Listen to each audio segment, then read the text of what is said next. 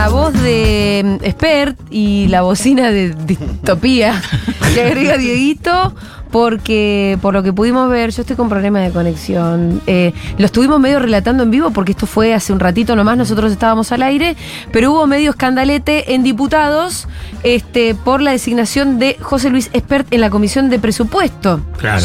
Como titular, ¿no? Como Presidente. titular, siendo que Espert entiendo que es como el Monobloque. su monobloque. Entonces, ¿por qué tendría que él ser No, y es una comisión de las más importantes. es muy importante, porque que bueno, la de el presupuesto, ¿no? presupuesto. Por ahí pasan casi todos, te diría, No, los proyectos de ley. muchísimo, Muchísimo, sí. Incluso también eh, temas impositivos, to- todo pasa. mm, Y además, bueno, Y lo bueno. ponen porque es un.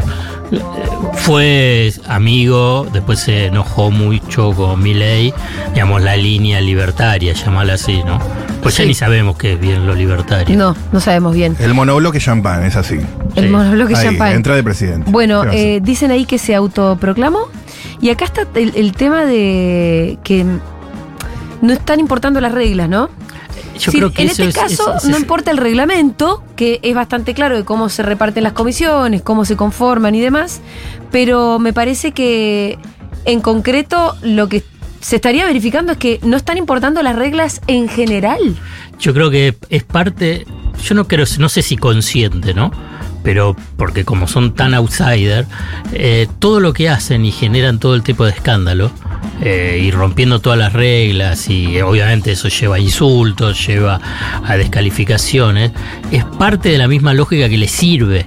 Sí. Porque hay un desprestigio a decir, Claro. bueno, estos son todos payasos, se pelean con la nuestra, le pagamos nosotros y no, no trabajan.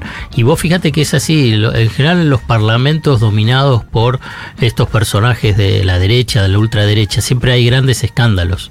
Sí. Y esos escándalos abonan la Mm. idea de, bueno, la verdad que los políticos son un desastre, son todos unos payasos, y por consiguiente abona la idea de la antipolítica, ¿no? Eh, sí, total, pero además también esto, como con- son tan outsiders que desconocen Sí, las, las normas, les conviene desconocerlas para entonces hacer cualquier cosa. Igualmente también hay algunos tipos que están ahí desde hace muchísimos años, que forman parte de la Cámara, que fueron diputados, senadores durante un montón de tiempo, que están avalando este, llamémosle atropello. Sí, Eh, sí, así es. Porque también les resulta evidentemente conveniente. Bueno, y vamos a, es- vamos a la columna que tiene, de- la podemos linkear con lo que propone conversar Alfredo para el día de hoy, que tiene que ver con cuál es, eh, dónde reside la mm, presión que se ejerce sobre el poder político, ¿no? Porque uno Claro. dice, bueno, llega este DNU, llega la ley ómnibus, el primer filtro va a ser el Congreso. Es bastante escandaloso para cualquiera que haya pasado por la puerta de la Facultad de Derecho, y sin embargo vos ves que hay un montón de legisladores ahí que por ahí dedicaron toda su vida a la política, dispuestos a avalarlo, o por lo menos no diciendo nada hasta ahora. Claro. ¿Por qué es la pregunta? Claro. ¿Cómo ¿por- puede ser? Claro, ¿por qué hay que debatir algo que es tan obvio, digamos? Vos lo estás diciendo Sí. bien, digamos, el DNU y las leyes, esa ómnibus es inconstitucional. El DNU es inconstitucional y la ley es un zafarrancho. Entonces, incluso lo que es el artículo 1, que nosotros el jueves pasado también lo mencionamos, que es una delegación de facultades eh, legislativas a, al Poder Ejecutivo en 11 materias.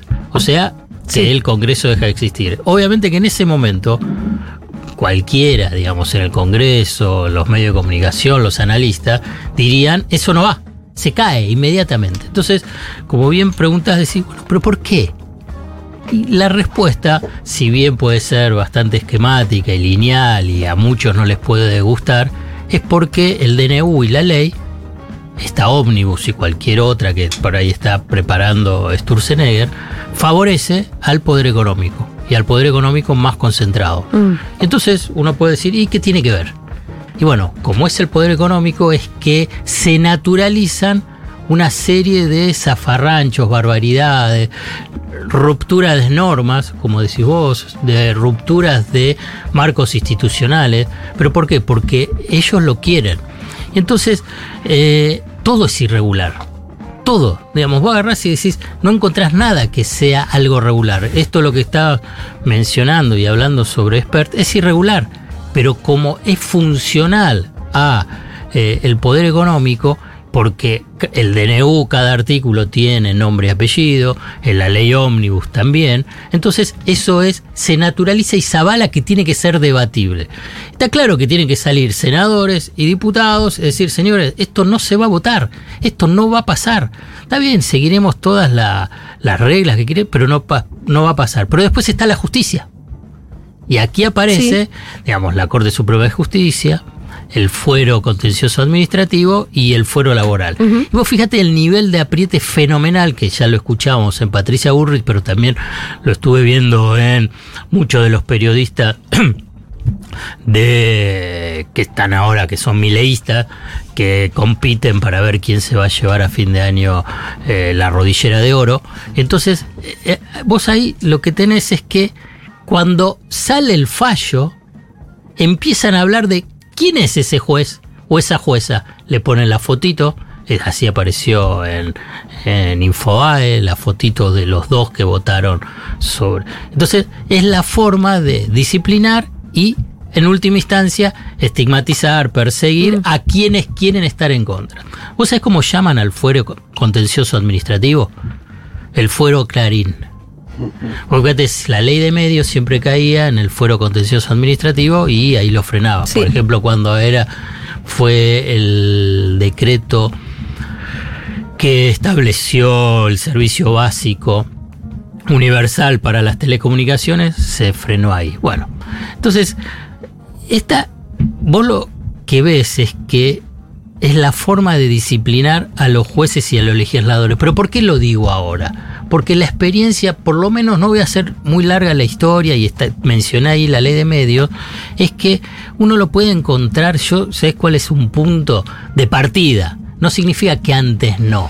En el 2008, en la famosa crisis del campo Sí. de la 125, ¿no? No, no voy a hacer todo el desarrollo, voy a llegar al, al último, al último día, que fue en el Senado, ¿no? Entonces, vos fíjate que durante todo ese recorrido es que señalaban a quienes lo que votaban a favor de la ley de segmentación de retenciones, porque si vos, de esas retenciones, si vos ves, digamos, Cristina, el gobierno de Cristina Fernández de Kirchner, permanentemente iba cediendo. No es que se puso. No.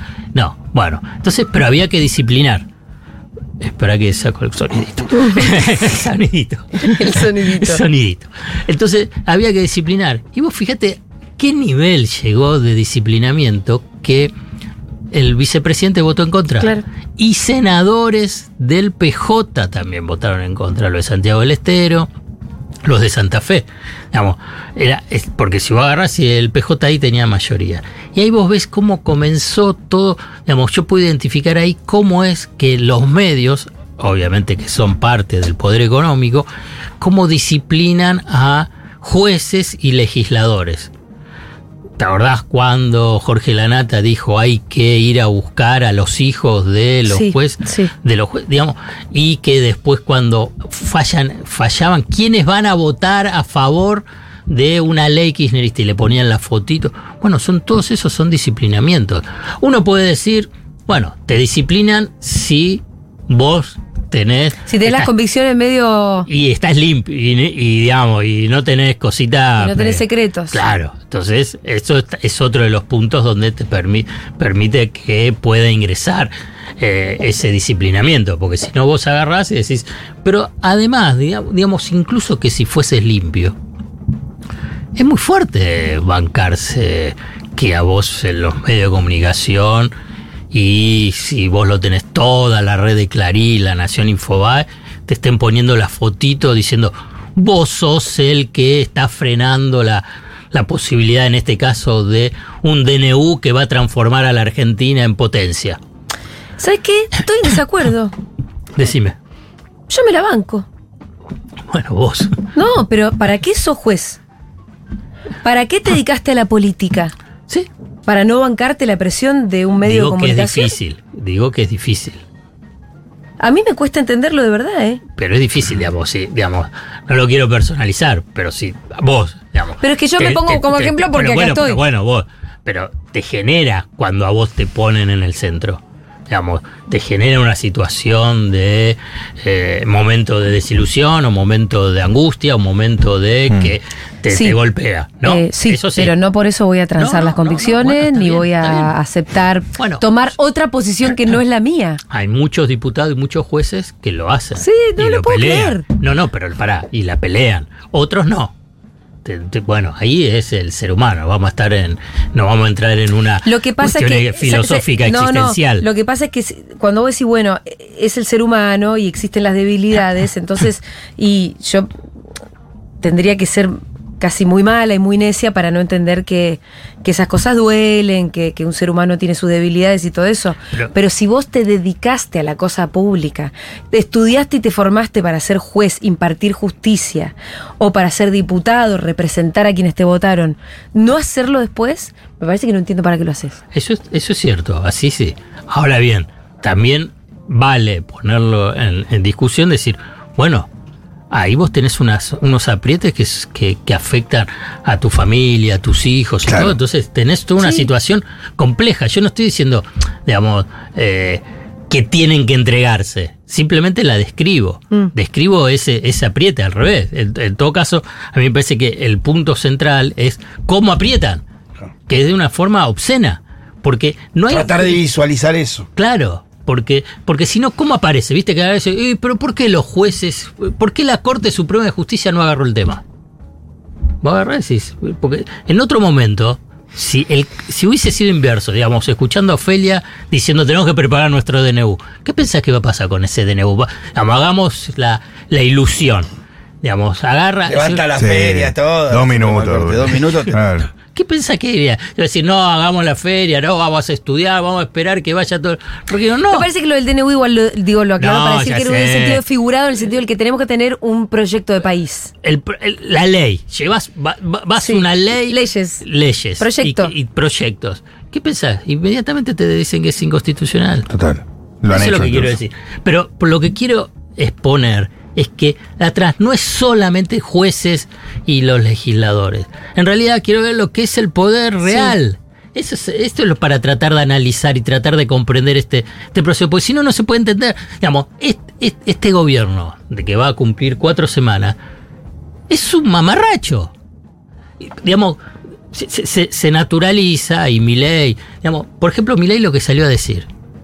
Vos agarrás Ahí con Mauro Federico. Claro, con Mauro Federico. La de los dos tercios. Para. Bueno, ve- Eh, dice, no, porque dos tercios de las mejoras las vas a ver en los primeros 15 años. Sí. ¿Cómo hizo esa cuenta? Bueno, pero Sí. antes, ah, recordemos que había dicho en 30 años. Sí. Pero en, la, en el discurso de fin de año dijo 45. La verdad, le va sumando.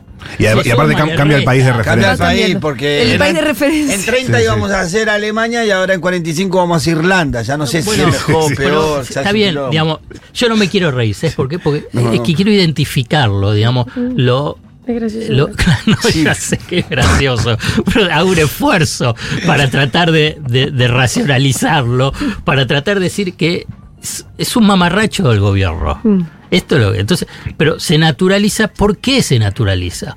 Porque en realidad es un ejecutor de eh, un DNU o de medidas y de, eh, de una ley que favorece al poder económico. Porque si no, ¿sabes lo que qué haría el poder económico? Con el 1% de las estupideces que dicen en este gobierno, un gobierno nacional y popular, ¿qué es lo que hace? Vuela por los aires.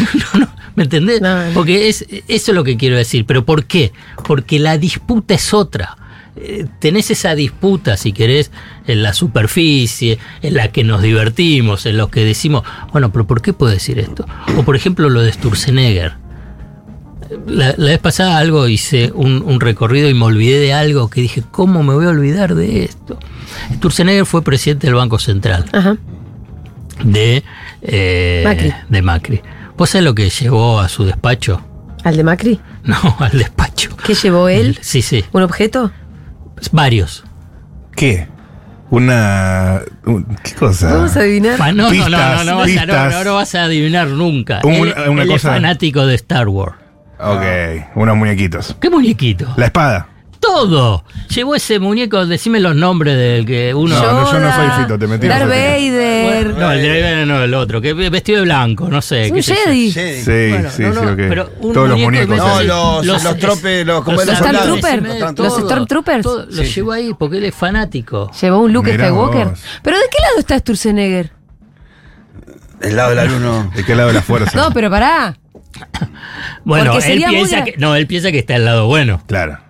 No, No pero. no importa. Es dale, perdóname, pero perdóname. Es muy No, pero de su parte el no hijo de- saber. el hijo de puta no se mira al espejo y dice, yo No, soy no, un no. hijo de puta. No, se cree que pero- es bueno. No, no, no. Pero es muy deshonesto de su parte no ese- darse cuenta. Saquemos ese insulto. Digamos, bueno, No, pero no era él, Sturzenegger. digamos, él se autopercibe. Bien. Esa. ya está, ya- Excelente. Bueno, entonces está, qué sé- pero no importa. Lo que yo quiero decir es que él, No nos quiere hacer reír, pero no hace reír. junto con un grupo, con un grupo, pensó que él puede modificar, digamos, no sé, ¿qué fueron? Mil leyes. Sí. Él, una sola persona. Y aparte de eso, una revolución en el sentido de cambiar por completo la estructura socioeconómica del Bueno, país. por una persona. Digamos, digamos, ¿te das cuenta? Tiene una autopercepción de sus capacidades, digamos, eh, impactante, digamos. Está una claro, persona, como bien vos decís también, con 10 corporaciones, ¿no? Sí, Detrás. no, bueno, pero además, además lo que, lo, lo que está claro es que son errores tras errores. Fíjate, no, no, no sé en detalle, no voy a ampliar, pero fíjate todo el despelote que se está armando con la industria pesquera. Mm. Digamos, el tipo arma algo y se das cuenta que no entiende nada. Porque si vos te agarrás, está todo en contra. Y así podés seguir con cada una de las. Preguntale a los, Hay- preguntale hay- a los farmacéuticos. sí, pero todavía hay un contra. problema que este la indignación fragmentada, ¿no? Porque Sí. lo que sería importante es que el pesquero se diera cuenta que el problema no es la parte que le toca, sino que el problema es el todo. Tendría que decir las dos cosas. Yo creo que tienen que decir las dos cosas. Y no la dicen las dos cosas, digamos. Está claro, y esto también lo hablamos el jueves pasado, que eh, lo primero que la ley esa tiene que bajar el artículo 1. Es, eh, no- no, es, es indebatible, ¿no? No es que vos podás agarrar decir, El que le da todo el poder de todo. Sí, claro. Sí, pero no solamente, porque el resto Las de la ley también es un problema, ¿no? Sí, está bien, pero digamos, está claro que si vos le sacás eso, digamos, lo otro empieza ya Sí. a. Y porque cada, cada una de las. Primero, él va a tener que empezar a negociar. Cosa que no sabe. O sea, pues, es una. Yo estoy tratando de contenerme porque estamos. Tranquilo, por- Alfred, No, no, no, no, no, porque Nos es una tenemos, cuestión amigo. de improvisación Vos dale, vos y dale. de, que, y de desconocimiento. Que, que no lo quiero decir porque no es periodístico, pero la verdad es como que me asombra, lo pongo así, que me asombra. No entiendo la, la expresión. Martín Menem, ¿no? Sí. Entonces, viste, se- no entiende nada. No. Aprenderá, que espero que aprenda, no sé, a nivel. Martín Menem, ahora además presidente, de la, Cámara de Diputados. Bueno, entonces, bueno, vamos a. Lo voy a hacerlo A sencillo. teatralizar. Sencillo. Bueno, vamos, saquemos las leyes, vamos a sacar las leyes. Vamos, Bueno, vamos. hagamos cuatro, solo cuatro comisiones. Dice, no, pero en 16, no, en cuatro comisiones. Y que saca el dictamen. Entonces le dice, pero ¿sabés que tienen que venir los ministros? tienen que venir los ministros a explicar. No, pero ¿cómo? Pero los ministros no leyeron la ley, dice. Claro, ¿Verdad que y había muchos ministros que no sabían, no saben. Entonces te están viendo cómo, precisamente, aprendiendo que antes de sacar dictamen, tiene que Y ir a defender, a presentar la ley. presentarla, Claro. decir qué es lo que va a hacer, que por qué son los cambios. Claro. Pero, y segundo y más, y más importante, tienen que saber qué hacer los ministros, porque no, no, no fueron consultados, no están. Mm. Entonces, Es más, el, el- el procurador del Tesoro, que es el abogado del gobierno, no fue consultado para la implementación de la ley, al menos fue lo que él declaró, y ahora la tiene que salir a defender. no, bueno, por eso. No, no fue consultado. Total, Bueno, eso, eso en es- todos los ministerios. ¿O no? Ese es el zafarrancho de esto. Claro. Pero ¿por qué está naturalizado? Vos agarrás y hoy también otra de las declaraciones de mi ley. Porque viste que tuitea durante el día. Sí. Y Sí, le importa, está, está- está- está- está como muy tapado de trabajo, está opinando de cuáles son los mejores arqueros de la historia argentina. de Ubaldo Matildo Sí, Filiol. Después No que se, reunió durante una hora con Lady Market. ¿Quién es Lady Market? Una, Una tuitera. tuitera ¿Ah, sí? y que se dedica a, a, a ser trader. No, influencer, pero bueno, de- del mercado financiero, yoga y reiki, algo así. Aprendí ayer de eso, de quién es. Dijo que era arquitecta también. Arquitecta. Entonces, Pero es una locura. entonces él hace una interpretación económica para explicar, obviamente, a quien, quien lo escucha es difícil entenderlo, ¿no? Entonces dice que para mejorar la productividad de su trabajo, porque él es un workaholic, porque trabaja 14 horas, entonces, si vos tenés una propensión marginal, digamos, del trabajo, del consumo, ahora te digo que, entonces vos necesitas tener un periodo de recreo para mejorar la productividad. Él todo lo racionaliza, ¿no? Como. Ah, es, es un sanatero. Pero es una mentira. Es una cosa, no, es sanar. Igual que se llama Porque- descansar eso. Bueno, claro, está bien. También él- tiene otro nombre. pero No me ¿Qué significa la propensión marginal? Es que a medida que vos consumís, consumís, consumís, llega un momento que pasás a consumir menos. Por ejemplo, dulce de leche. ¿Cuán- al principio, ¿cuánto podés comer? Comés, comés, comés. Un y pote. después- y después vas bajando. Sí. Claro. es Porque te. Claro, porque es la propensión marginal, bueno, del consumo, si querés, de dulce de leche. Lo Sí. pongo así para tratar de explicar. Los que son especialistas en economía y todo, no me rompan las quinotos si no está tan específico. Yo estoy tratando de que se entienda la estupidez que dijo Milei, que es lo más importante, no lo Sí. que yo diga. Entonces, él para explicar que pelotudea con, con Twitter, agarra y te hace la teoría La económica de la vagancia. No, no es una cosa maravillosa. Y todo dice, ah, qué bien. No, bueno, no todo, no. Propensión marginal, ok. Es cierto que, Lo voy a está- usar que- acá. que sentimos que estamos en un momento así de. No, pero, pero así tenés una sucesión. Lo mismo pasó con Adorni diciendo también con cosas. Entonces, eh, eh, es, es impactante, qué sé yo. La verdad, los gobiernos, incluso hasta, digamos, los terroristas. Viste que ahora aparecen los terroristas con Bullrich. Sí. Antes no estaban los terroristas, ahora aparecen Solo los aparecen terroristas. con Bullrich. Son boludos, la verdad que se la vienen a buscar, ¿eh? Pero, no, no, pero digamos, eh, eh, es, es cierto, digamos, es toman, voy a tomar la, la frase de, Na- de Navarro, la verdad, nos ¿Cuál? toman como Te boludos. toman de boludo. Porque es así, digamos, yo- a la- y la gente, no sé, un sector de la población no puede creérselo. Quiero invitarlos a que no lo crean, no- que no te traten de boludo. Porque, ¿cómo es que aparecen los, los terroristas justo ahora con. Y además agarraron a tres tucumanos, ahora, en el abasto, hoy, diciendo que eran terroristas. Salvó un gran tucumanos? quilombo en el shopping. ¿Qué Que no son los árabes, No, otros. otros, otros, otros. Otros. Entonces, Pobre Tucumán. bueno. Los tucumanos ¿Y qué- venían y qué- caminando por el shopping. ¿Por qué incriminan y- a los tucumanos que vinieron de paseo al shopping? Bueno, qué sé yo, no sé. Bueno, pero para, quiero volver a, a Vieje. Sí. Quiero volver a Vieje. Estamos en manos de unos desquiciados que no tienen sentido todo esto, hermano.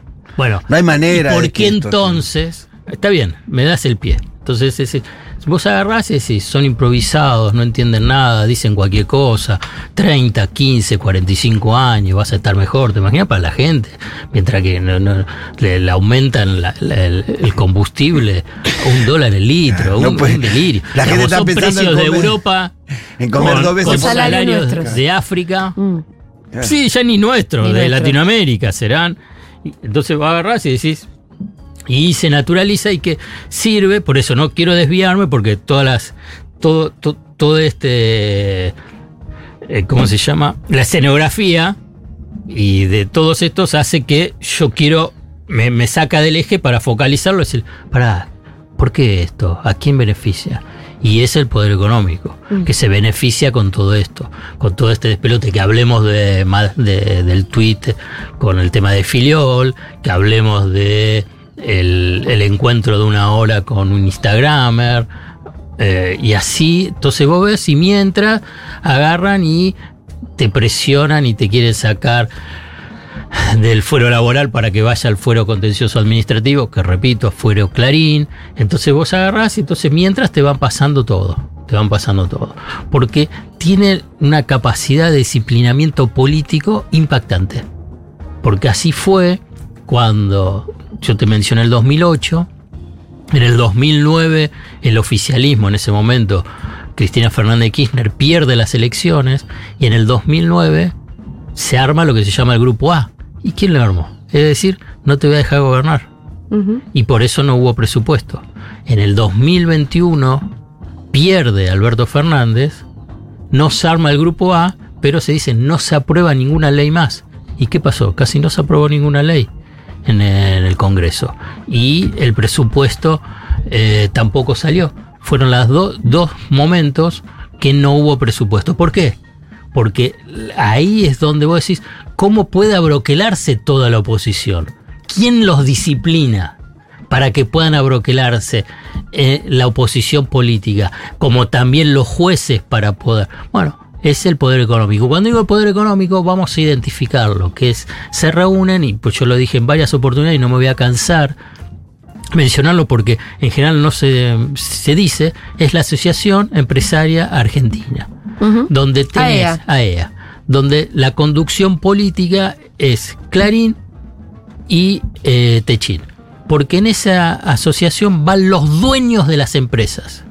No el gerente, el vicepresidente, eh, eh, un lobista. No va Funes de Rioja, que es el titular de la Unión Industrial Argentina. No, no, van los dueños. Los dueños de Roemers, Grimoldi, Blaquier, Elstein, eh, y obviamente Pagani con Arcor, van todos. Y ahí es donde, vos fíjate que saca el día posterior a, al decreto de necesidad de urgencia, eh, sacan un comunicado.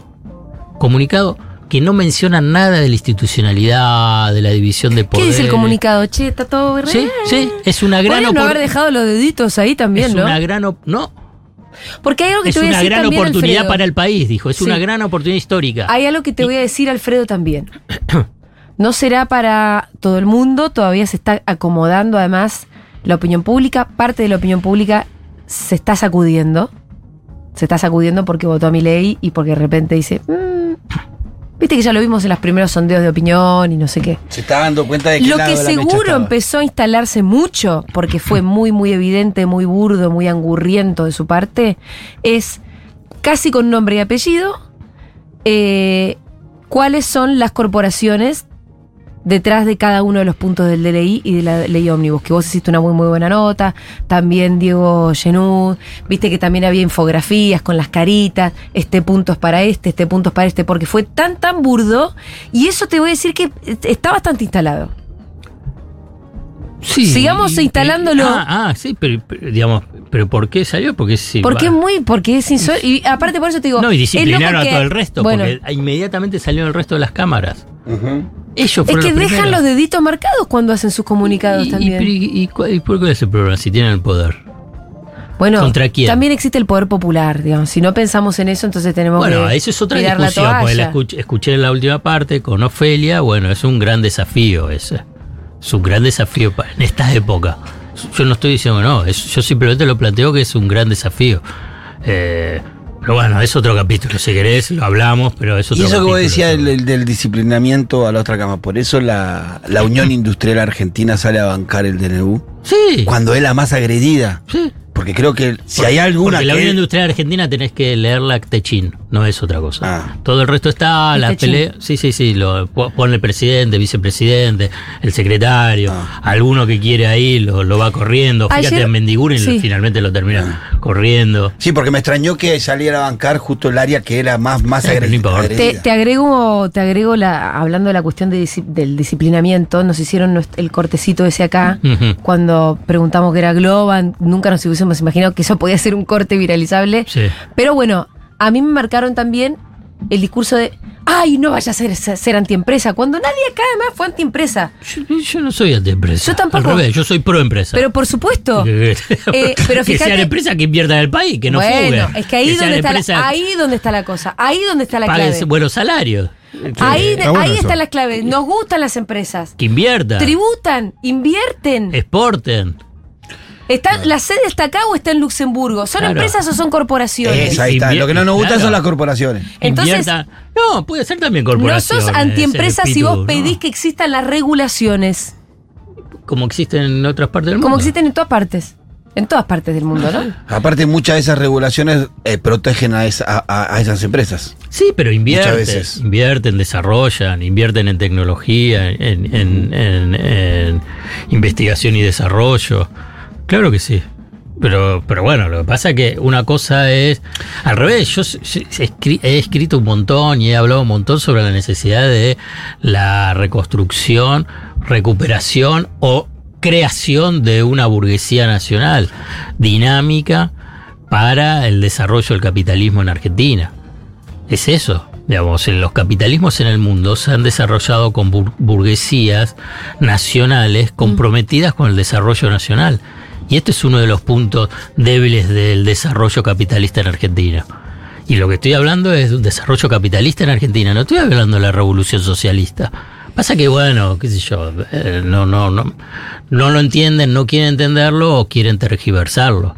Pero es así, la Argentina, si, digamos, eh, cuando se habla del peronismo, Sí. y el, el peronismo precisamente lo que plantea y que es lo que tanto le molesta a la izquierda tradicional, es que el peronismo plantea la idea de un desarrollo del capital, Capital. del capitalismo. Em, Pero bueno, ayer- con- en, en, digamos, en asociación con el mundo del trabajo, o sea, ese pacto social. La gran pregunta es por qué. ¿Por qué nuestro empresariado es así? Eh, ayer hablábamos un poco con Fede de este tema, y con vos siempre lo hablamos, ¿no? La pregunta es si son demasiado ideologizados y qué sé yo qué. Y ayer que nos escuchaba Álvarez Agis eh, sobre esta discusión, me mandó un documento que se titula, de Calecki, que se titula Aspectos Claro. Políticos del Pleno Empleo. Claro. Lo tengo que leer. Sí, sí. Pero me manda, me agregaba en el. Explica por qué los modelos pro mercado interno impulsados del Estado, a pesar de forrar de guita a los empresarios, pueden generar resistencia y oposición en este sector. Y la respuesta no es la- a la jaureche, tipo votan en contra de sus propios intereses. Dice, es por la sutil diferencia entre tasa y masa de ganancia. ¿Nos querés Claro, explicar no, eso? bueno, porque vos- vos la tenés un respuesta de por qué los empresarios argentinos son como son. Cuando si vos tenés un desarrollo ahí y llegás al pleno empleo, ¿qué es lo que termina reclamando el trabajador? Mejora de sus Sí. ingresos. Y entonces vos ahí le estás afectando su tasa de ganancia. Entonces lo que quieren es, bueno, quiero la crisis, baja la tasa, la desocupación, que haya desocupación, entonces tenés la posibilidad de eh, administrar mejor Sí. las relaciones del capital de trabajo. Pero ahí tenés menos demanda interna. no, bueno, está bien, no importa. Pero no, no, pero no, porque no te afecta tu tasa de ganancia. Porque ganas lo mismo produciendo menos, Podés, por podés, ahí ves cómo lo... O exportás Sí, a precio de exportación. o- por eso, ahí depende en qué sector estás.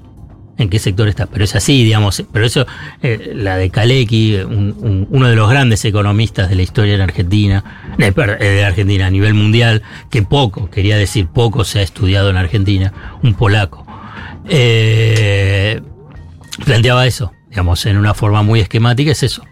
Eh, entonces, cuando vos tenés, por, por eso también, en última instancia, en ese ala- análisis calequiano, llevas a por qué están en contra del peronismo.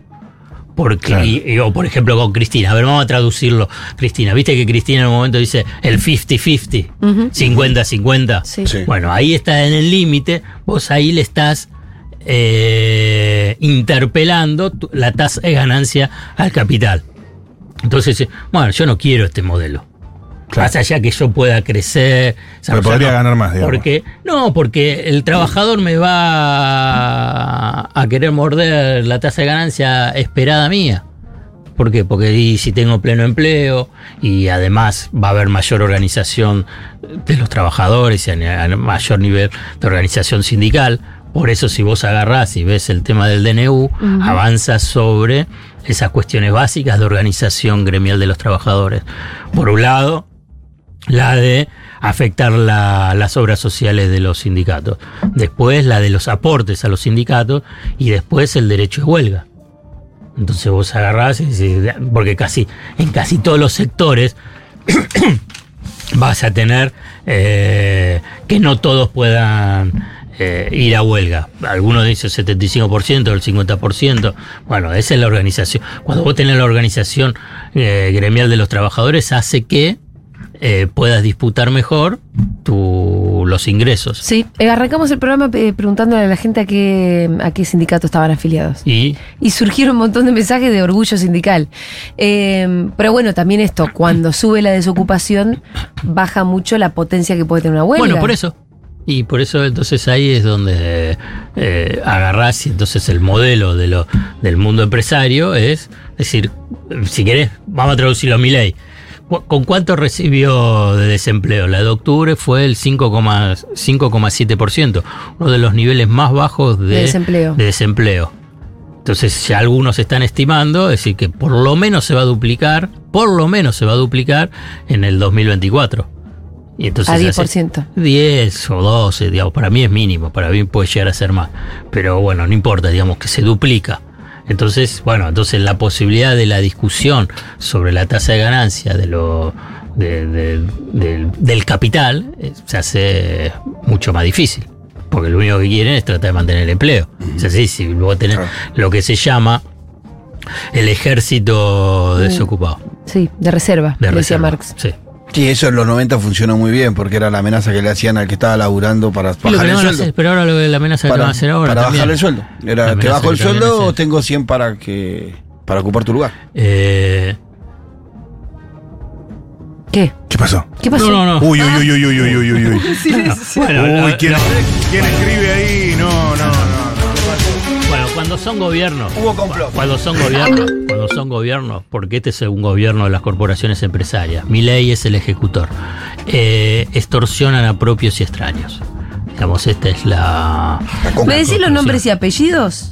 de, de las empresas. Sí, Bueno, empezamos. algunos, A ver, Eh, sin te- repetir, sin soplar, ¿eh? Bueno, Techin, claro. Clarín, La Nación, eh, DirecTV, eh, estoy pensando, Starlink de Elon Musk. Uf. ¿Molinos? ¿Por ahí? Eh, bueno, bueno, ahí después tenés todas las eh, alimenticias. Ledesma, Arcor, eh, Molinos, el- todas las, el complejo agro, el complejo agroexportador, ¿no? Todas las, todas las exportadoras. Uno puede pensar Cargill, Ni- Nidera, ADG. Eh, los supermercados, los grandes supermercados, si querés Coto, Carrefour, eh, eh, Jumbo, Disco. Eh, No, ¿por qué? Está, eh, está bien lo que Pharma- dice. Pharmacity. ¿Cómo? No te pusieron la chicharra como que ¿Cuál habías es- repetido. em, escúchame, ¿cuál es la disposición para Pharmacity? La de la posibilidad de que pues, puedan vender, eh, abrir farmacias sin ningún problema. Sin, Sin ningún regulación de tipo de ningún regulación, tipo. claro. ¿Bancos nombraste? Bancos también tenés. Ahí tenés una discusión, de- pero los bancos sí, pero también podés pensar los bancos a partir de la privatización del Banco Nación. ¿no? Entonces, eh, a ver si se me escapó alguna. Techin, Clarín, La Nación, DirecTV, Starlink, Ledesma, Arcor, Molinos, Río de Plata. eh, ¿Cómo se llaman Molinos del Río de la Plata? Moni- Río- Río de Plata. Monilos Río de la Plata. Río de la Plata, comple- eh, los complejos agroexportadores, Cargill, bla, bla, bla, todos los supermercados, Pharmacity, bancos. Eh, Yo no soy antiempresa, soy anticorporación, se lo quiero dejar claro a algún ex funcionario. Yo hasta ayer te escuché quién será ese exfuncionario. ah, después te cuento. Ok. ¿Está buscando Eh, más? No, no, claro. eh, Galperín también, ¿eh? Ah, Eh, con bueno, claro. Mercado Libre. Exitosísimo empresario Galperín. Sí, que digo, ayer Fede se reía de, que- de cómo le llaman unicornio. Amo los unicornios, los ¿Quién amo. no ama a un unicornio? Claro. Es la fantasía de Rita. Bueno, Urnequian tiene la mitad de, de- de su cor- la Corporación América, dueño del Aeropuerto Argentina 2000, en el gobierno, ¿no? Eh, Irsa, Ah, Pro- Irsa. Pro- Procter and Gamble, Unilever.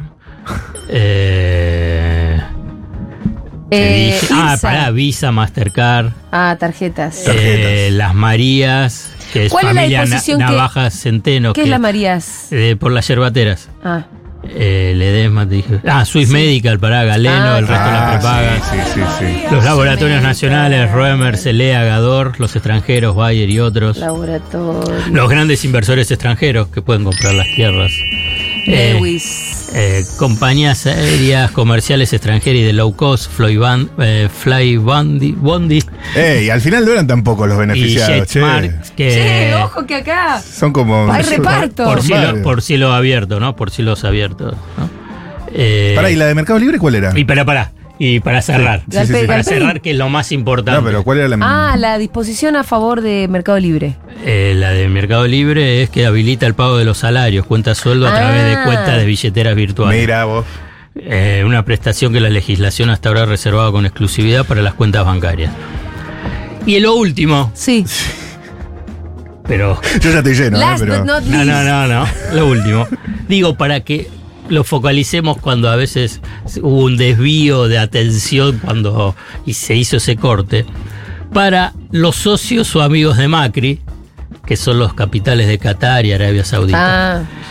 Porque eso se que- modifica, por eso se modifica la ley. otro día. se modi- por eso lo dije, lo último, se- porque Sí. se modifica la ley de sociedades que le permite a los clubes de fútbol convertirse en sociedades anónimas de Ah, claro. Los jeques. Ese para los jeques. Claro. Claro, bueno, pues entonces Pero los jeques querían comparar esa otra que mencionamos que empieza con G. Sí.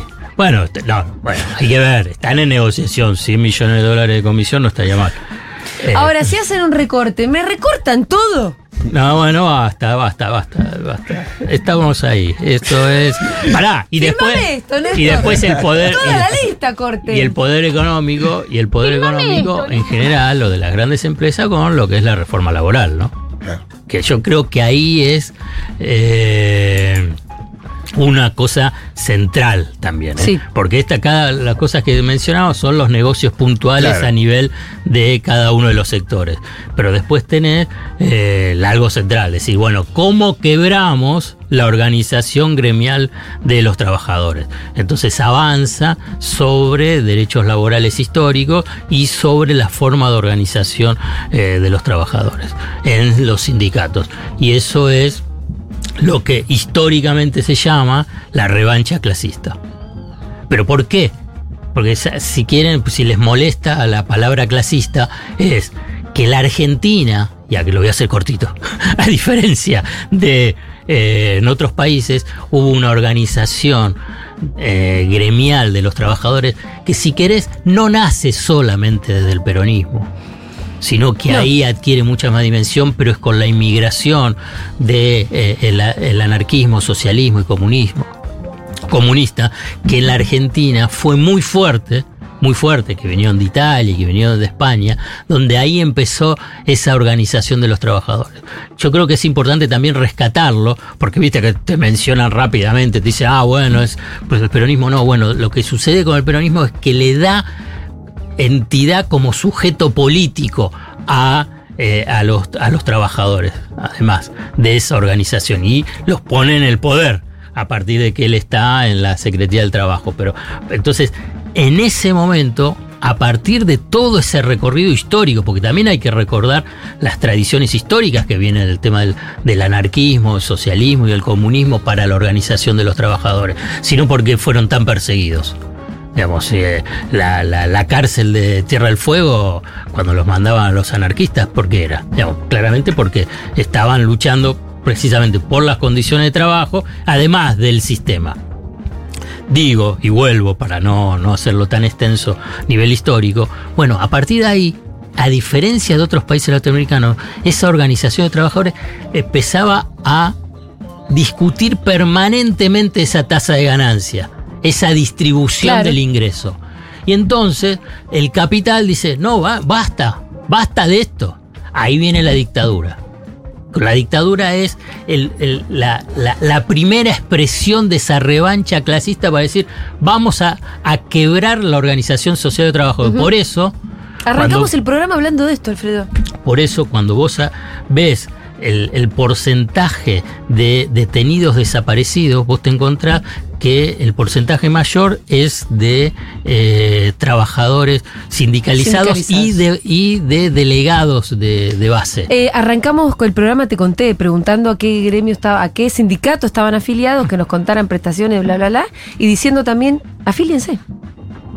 Y pelearlo adentro, porque también a la y vez... después no te quejes de Cavalier y peleala. Claro, porque a la vez también hay una, una burocracia sindical que frena también los desarrollos. Si querés, ese es otro capítulo de qué es lo que pasa en el, en el mundo sindical. Yo te estoy hablando a nivel macro, a nivel global de lo que significa. Después eso no implica que al interior del mundo laboral, al interior de los sindicatos, eh, no sea crítico de mucho de, de, lo, de la forma de organización sindical. Entonces, esa fue la primera revancha clasista que se expresó de una forma brutal, violenta, eh, con muertes, que fue lo de la dictadura. Después, durante la década del 90, se intentó avanzar con la, con, con esas reformas laborales, por eso también estuvo la famosa Banelco con, con De la Rúa, Menem de la Rúa, después con Macri, que no pudo avanzar, por eso se queja Patricia Bullrich, y ahora es un nuevo intento. Alfredo Zayat estuvo seguro la Habana. Muchas gracias, Alfredo. Muy bien.